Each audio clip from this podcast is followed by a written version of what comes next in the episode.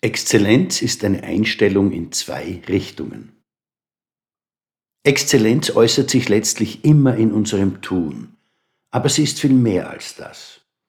Sie ist eine Einstellung, ein Anspruch an uns selbst. Exzellenz ist ein innerer Antrieb, der uns nicht zufrieden sein lässt mit einem mittelmäßigen Leben. Dieser Anspruch geht in zwei Richtungen. Zum einen geht es um Exzellenz in dem, was wir von uns und von unserem eigenen Denken und Tun fordern, also um Exzellenz in dem, was wir zu geben bereit sind.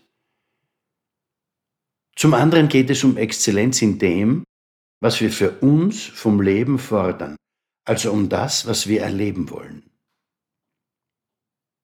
Wahrscheinlich kennen wir alle Menschen, die nur eine dieser beiden Richtungen leben. Menschen, die nur für sich selbst das Beste wollen, aber nicht bereit sind, dieselbe Forderung auch an sich selbst zu stellen, werden unvermeidlich arrogant und überheblich. Weil sie an sich selbst geringere Ansprüche stellen als an ihre Umgebung, können sie selber praktisch niemals scheitern.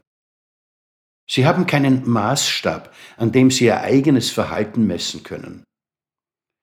Daher sind diese Menschen mit sich selber durchgehend zufrieden, mit ihrer Umgebung aber praktisch nie. Nichts ist gut genug.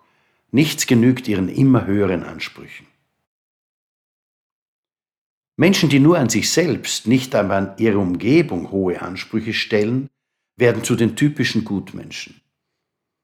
Sie verlangen von sich selbst Durchhaltevermögen und Belastbarkeit in einem Ausmaß, das sie von anderen Menschen nie im Leben erwarten würden. Sie halten sich für bescheiden und genügsam und erkennen gar nicht, dass sie letztlich in dieselbe Falle laufen wie ihr genaues Gegenteil. Sie sind nie mit sich selbst zufrieden, weil sie unerfüllbare Ansprüche an ihr eigenes Leidensvermögen stellen. Sie sind voller Verständnis für die Schwächen anderer und verstehen alles und jedes, auch den größten Unsinn bei den Menschen, die sie betreuen.